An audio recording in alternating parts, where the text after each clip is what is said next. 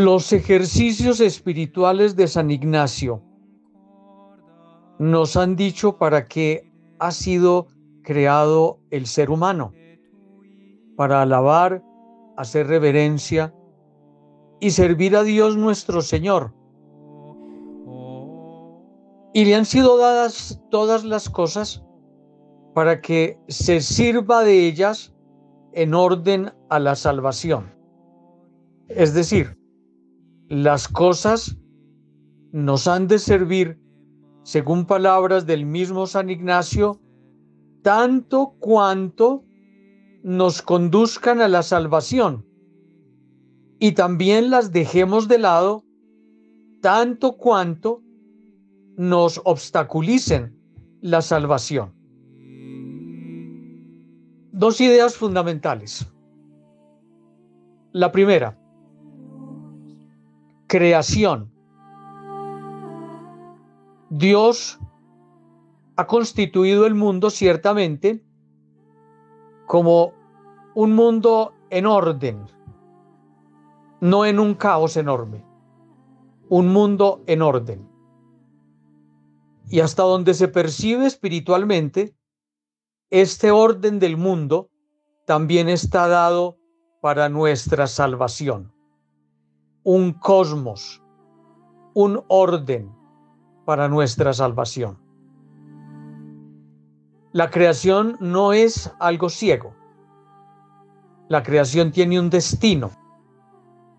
Y ese destino lo percibimos también en nuestras manos. Las cosas son para nosotros. Ya nos lo recuerda San Pablo cuando nos dice que todas las cosas son nuestras, nosotros de Cristo y Cristo de Dios. Y en ese sentido las cosas, la creación, el cosmos, desde lo más próximo hasta lo más lejano a nosotros, todo está puesto para que, usándolo correctamente en las proporciones de vida, vivamos la experiencia de salvación. Creo yo que a lo largo de la historia hemos vivido un malentendido. Cuando utilizando el Génesis, nos hemos leído como reyes de la creación y hemos entendido por reyes de la creación déspotas de la creación, no administradores útiles a la creación, administradores responsables. Hemos entendido por realeza despotismo y despotismo destructor. Daño terrible nos ha hecho esa reflexión, daño terrible nos ha hecho esa mala interpretación de ser reyes o señores de la creación. En este sentido, pareciera que los seres humanos eh, estamos galopando sobre la creación.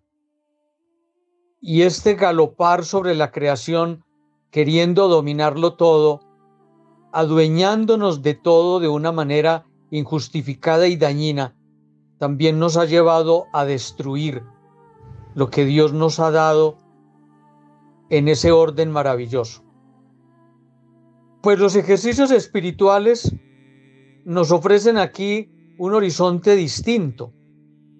Y es que desde lo más profundo del espíritu hemos de revisar muy bien qué es lo que yo necesito para salvarme y por eso esta fórmula del tanto cuanto me coloca a mí en unos límites y en unos ejercicios maravillosos de la libertad. Libremente he de usar lo que me sirve para la salvación. Libremente he, tomar, he de tomar los elementos que me van a conducir para descubrir permanentemente la voluntad de Dios y voy a desechar aquello que me obstaculiza vivir la voluntad de Dios. Es decir, el tanto cuanto es toda una estructura mental de discernimiento frente a la creación para saber cómo voy a usar la creación. Este pensamiento urge en la humanidad, urge en los gobiernos, urge en los hogares, urge frente al consumo, urge frente a la producción de productos, inclusive frente a la publicidad. Somos consumidores de cosas absurdas, de bisuterías, de bagatelas. Somos compradores compulsivos, acumuladores desmedidos. Todo esto urge una conversión. Y no estoy hablando de conversión en la represión, no coma, no compra, no se vista. No, no se trata de eso. Se trata de una conversión desde dentro en el discernimiento del tanto cuanto necesito lo que necesito para salvarme. El tanto cuanto es un discernimiento frente a las cosas del mundo, frente a los objetos de la realidad, frente a los productos que circulan en el medio ambiente, incluyendo ideas,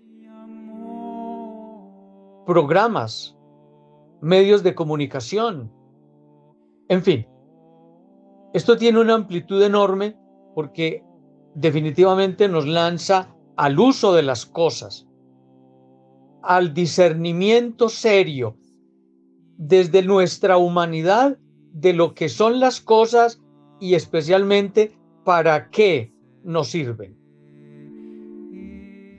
En una segunda idea,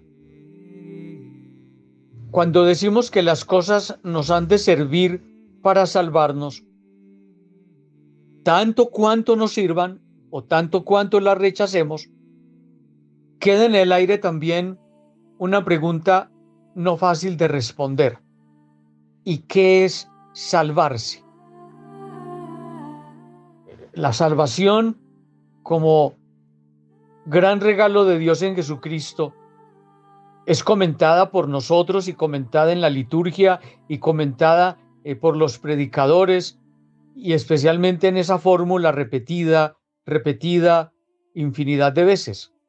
Jesucristo ha venido a salvarnos del pecado.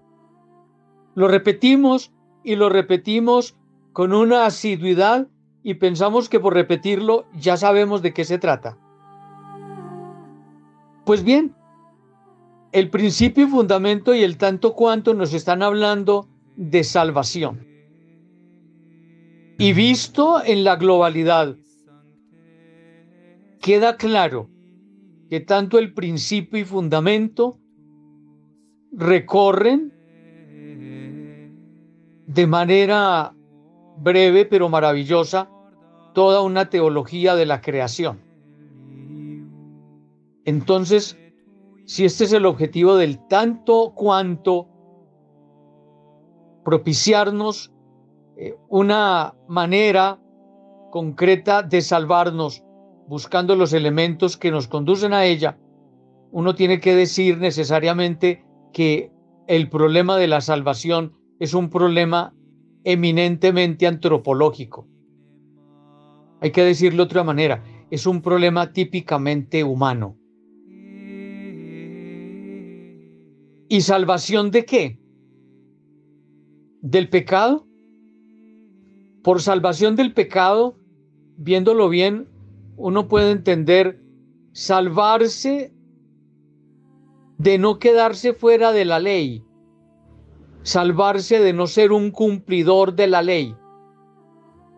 Me parece a mí terrible pensar que la salvación consista en ser simplemente una persona sometida a la ley. No solamente a la ley religiosa, sino a la ley civil, a la ley de los estados. Si la salvación consiste en ser cumplidor de la ley, entonces nos quedamos completamente fuera de Dios. La salvación se reduce a algo muy chiquito. Tú cumples y te salvaste. Muy fácil la salvación, supremamente fácil pero desde una teología de la creación que es la que nos postula San Ignacio, la creación es llegar a ser el hombre o la mujer que Dios quiere que lleguemos a ser.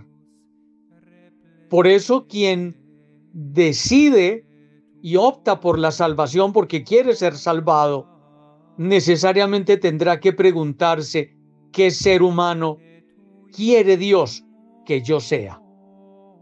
Entonces, como se puede ver, esa búsqueda de humanidad no es simplemente averiguar qué imagen de Dios está regada por ahí para yo agarrarla. La imagen de Dios, el deseo de Dios, implica un diálogo profundo, muy serio. ¿Por qué no decirlo de esta manera? Desde el vértice, desde la hondura más seria de mí mismo, un diálogo desde esa hondura con Dios, preguntándole a Él por su voluntad sobre mí. Solo de esa manera es posible entender la salvación. Repito, queriendo Dios, como lo hemos visto en su creación, ser para mí el origen no solo de, no solo de mí mismo, sino de mi pensar, de mi sentir, de mi historia, de todo lo que soy. Y esto surge, se va descubriendo, se va actuando desde una profundísima oración y desde un discernimiento. Yo no puedo imitar un modelo de hombre, no lo puedo imitar. Yo no estoy aquí para imitar, yo estoy aquí para dejarme crear. Una comprensión humana desde la imitación es supremamente pobre. Estoy entregando mi vida a una imagen creada, una imagen existente, un modelo existente. No es por ahí el camino. El camino es el deseo de Dios en mí. Y ese deseo yo lo rastreo en la oración y lo rastreo dialogando permanentemente con Jesús, quien es la verdadera imagen viviente de Dios, el verdadero hombre, el único hombre en el sentido pleno de la palabra que ha venido a mostrarnos la verdadera humanidad. En el verbo encarnado que es Él, se nos revela toda la humanidad, se revela mi humanidad. Y por eso los ejercicios espirituales son una espiritualidad de seguimiento, no de imitación, de seguimiento. Veamos cómo Jesús se relacionó con el mundo. Veamos el tanto cuanto de Jesús. Veamos el tanto cuanto. Y a través del tanto cuanto de Jesús se irá clarificando en mí también el tanto cuanto. Una lectura seria de las tentaciones de Jesús en el desierto nos van a hablar del tanto cuanto de Jesús. Cómo le puso límites al poder. Cómo le puso límites a la misma fisiología humana. Cómo le puso límites a la misma religiosidad. Hasta dónde podrían ser asumidos y hasta dónde allí podría vivirse la situación de esclavitud, la experiencia del mal, de la cual habría que liberarse o a la cual habría que poner allá como límite, en el límite. Salvarme es la gran empresa. Salvarme es el gran negocio de mi vida. No llegar a ser el hombre que Dios quiere que yo sea, no llegar a ser la mujer que Dios desea es estar perdido. Y por eso nuestro corazón puede estar enredado en las zarzas de las cosas. Puede estar enredado en las marañas eh, de los pensamientos infantiles, no adultos. Podemos estar haciendo el ridículo de creer ser hombres o mujeres cuando en verdad somos unas caricaturas de algo que ni está en la mente de Dios, ni tampoco está en la mente eh, de la espiritualidad. El tanto cuanto es una experiencia liberadora. Y es una experiencia liberadora que nace desde dentro. Solamente es posible el tanto cuanto desde dentro, no desde la represión que me dice no uses, no utilices. La represión no conduce a ninguna, no conduce a ninguna parte. Es la utilización metodológica interna del tanto cuanto como reflexión espiritual y desde la oración la que me va mostrando el camino para no dejarme esclavizar y repito en un diálogo permanente con Dios para ir descubriendo cuál es el hombre o la mujer que Dios quiere que seamos.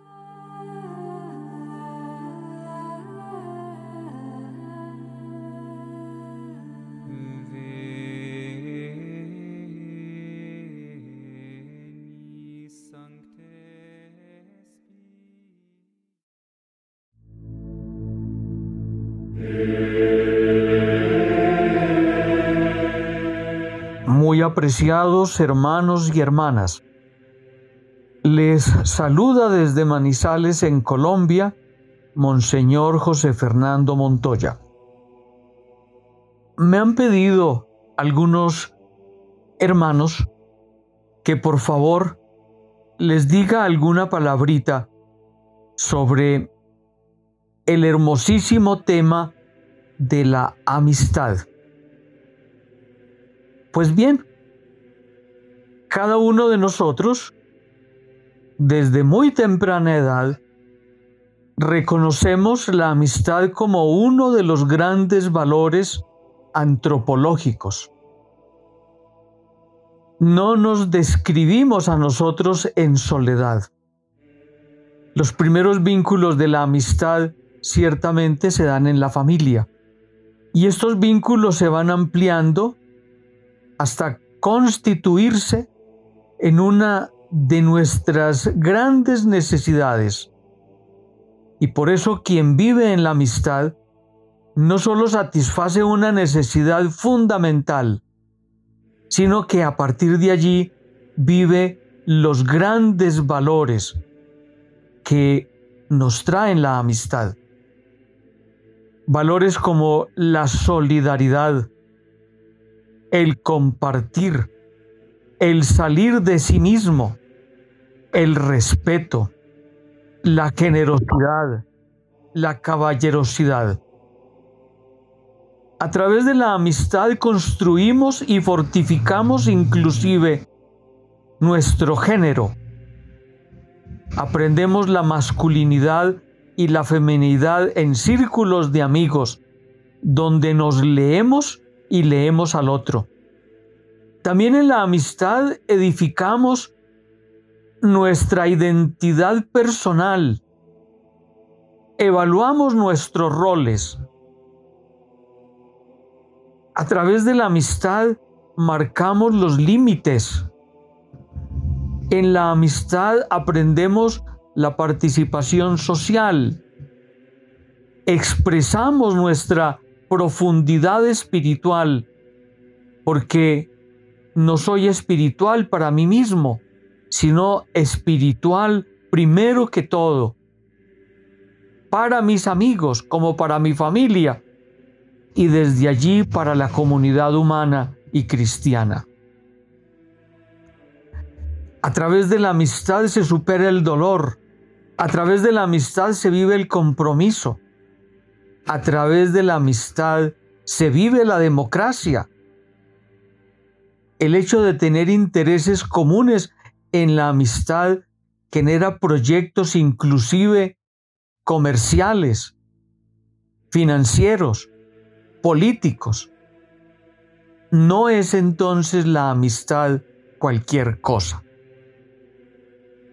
Y a partir de aquí yo quisiera decir una pequeña idea que, en mi opinión, no ha sido lo suficientemente trabajada en los ambientes de espiritualidad. La amistad es un lugar teológico. Y como lugar teológico, la amistad es un espacio referencial donde vemos el acontecer de Dios. Nos sentimos amados en la amistad, amamos en la amistad. Dios mismo es nuestro amigo, se ha hecho nuestro amigo en la encarnación, se ha hecho nuestro amigo en Jesucristo. Amigo y hermano. Por eso, vuelvo a repetir, la amistad es un lugar teológico de acontecimiento de la divinidad. La divinidad se me muestra a través del rostro del amigo, del rostro de la amiga. Sus brazos y sus gestos desde la experiencia más profunda de mi fe me dice que Dios me ama a través de mi amigo, de mi amiga. Y que yo mismo con mis debilidades y mis problemas puedo ser también el rostro amable, la palabra bondadosa, los brazos abiertos para bendecir, acoger, auxiliar a mi amigo, a mi amiga. De esta manera, yo soy también el rostro misericordioso de Dios y así Dios me envía al mundo a mis amigos para bendecirlos, acogerlos, compartir con ellos la peregrinación, el caminar en toda alegría, en toda felicidad, pero también en todo dolor. ¿Cómo se convierte para nosotros la amistad en una necesidad, por qué no decirlo, rigurosa. Amistad en lo cercano, amistad en el barrio, amistad entre pueblos, amistad entre naciones. Todo ello para mostrarnos no solamente la calidad humana, sino también la evolución civil, la evolución política, la evolución en la paz, la amistad, repito, como lugar teológico. Desde allí podemos entender esta maravillosa frase del Evangelio. Nadie tiene más amor que el que da la vida por sus amigos. Y aquí nos encontramos ya con el núcleo del Evangelio, porque esto ha sido la vida de Jesús. Ir al encuentro del otro, estar con el otro, ir al encuentro del enfermo, estar con el pecador, ayudar al que está caído, mostrar el camino al que está torcido, mostrar la posibilidad nueva para aquel que está sin Dios para aquel que ha falsificado la experiencia de Dios en ritualismos, en legalismos. La experiencia del reinado de Dios en Jesucristo se da a través de la amistad. Cuando vamos a mirar quién es Jesús, Él nos va a mostrar a través de su amistad, de su fraternidad, nos va a mostrar cómo Dios reina en él. Y este acercamiento maravilloso es el que en últimas perpetúa también en la comunidad cristiana el sentido de la amistad. Cuando los hermanos en la comunidad vivimos la gran experiencia de Dios, entonces tenemos legítimas y verdaderas experiencias de iglesia. Nadie tiene más amor que el que da la vida por sus amigos. Esto es el comienzo de la iglesia en la comunidad apostólica. Esto es el comienzo de la iglesia en las comunidades religiosas. Este también es el comienzo en la vida del noviazgo. Qué hermoso es ver cuando los novios comprenden que dándose mutuamente el uno al otro, están colocando las verdaderas bases de su matrimonio.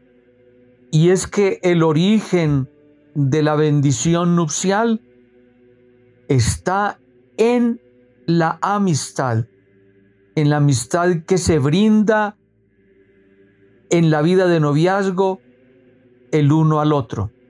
Y si este sentimiento de amistad se prolonga en el matrimonio, ¿cómo es de duradero el matrimonio? Y si este sentimiento de amistad se perpetúa en la comunidad cristiana, ¿cómo es de sólida la comunidad cristiana en la verdad? Puesto que la experiencia eclesial es para ver el acontecer de Dios en los hermanos. Este acontecer vivido, visto y testimoniado se convierte en una predicación desde lo más profundo de la vida, del alma y del corazón. En este tiempo la Santa Iglesia Católica experimenta una crisis terrible porque clérigos en Alemania están bendiciendo amistades de naturaleza homosexual. Esto ha causado escándalo, ha causado revuelo. Hago la pregunta, ¿la amistad humana en sí misma no es una bendición?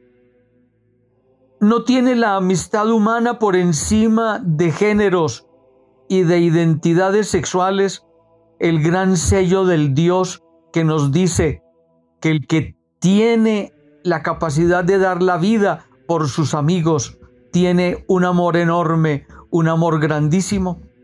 Yo particularmente creo que la amistad en sí misma es una bendición de Dios.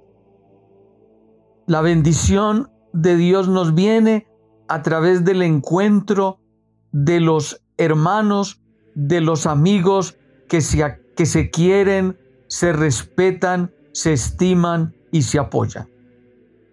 Yo creo que a partir de una teología de la amistad, con los elementos antropológicos que se enuncian, es posible bendecir la amistad de las personas sin satanizar su género, sin poner condiciones a su identidad. Allí hay bendición de Dios. Por eso, bendecidos todos los amigos de cualquier naturaleza. Bienvenidas las amistades de los niños. Santas y benditas sean las amistades de los adolescentes que son para el crecimiento, para el apoyo y para el peregrinar. Bendecidas las amistades de personas homosexuales. Bendecidas las amistades de mujeres lesbianas. Bendecidas las amistades que se establecen en este mundo cuando ellas propenden por cuidar al otro, por acompañar al otro, por hacer fácil la vida del débil, por acompañarnos en medio de tanta muerte y en medio de tanta y desgarradora inhumanidad. Para ustedes mi bendición y mis deseos por toda paz desde Manizales, desde nuestro oratorio de Jesucristo, sumo y eterno sacerdote. La sociedad de Jesús les ofrece su amistad.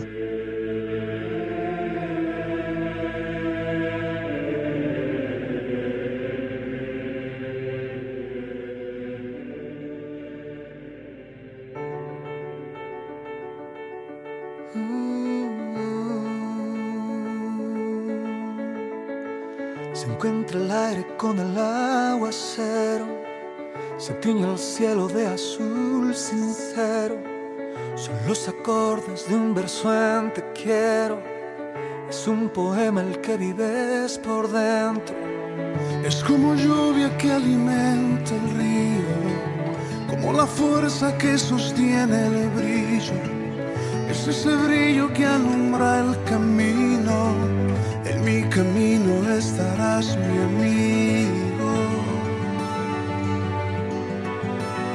No encuentro las palabras que expliquen lo que siento sin verte. Sé que estás, es importante, lo comprendo. Tal vez nunca te vea, pero en Dios tú y yo sabemos. Nos une la esperanza, una fe y nuestro credo.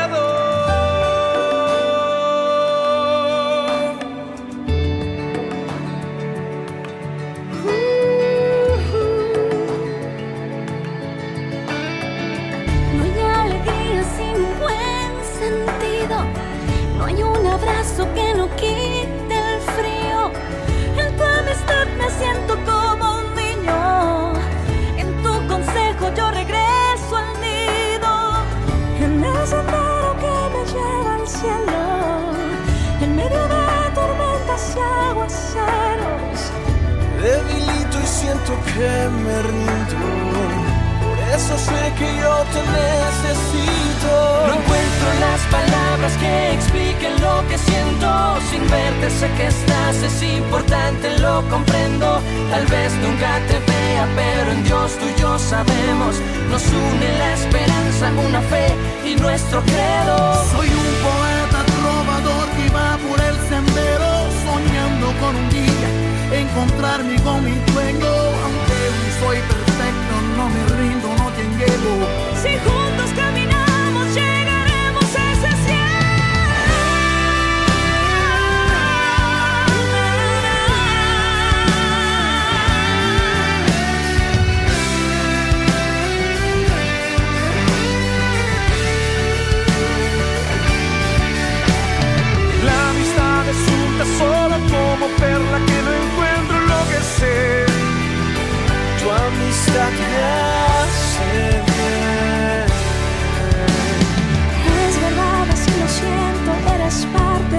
Sueños, no te miento. Tu amistad me hace bien. Como aire en el verano, como abrigo en el invierno, tú. Tu amistad me hace bien. Aunque a veces nos fallemos, la amistad no dejaremos, volveremos a este encuentro. Tu amistad me hace bien.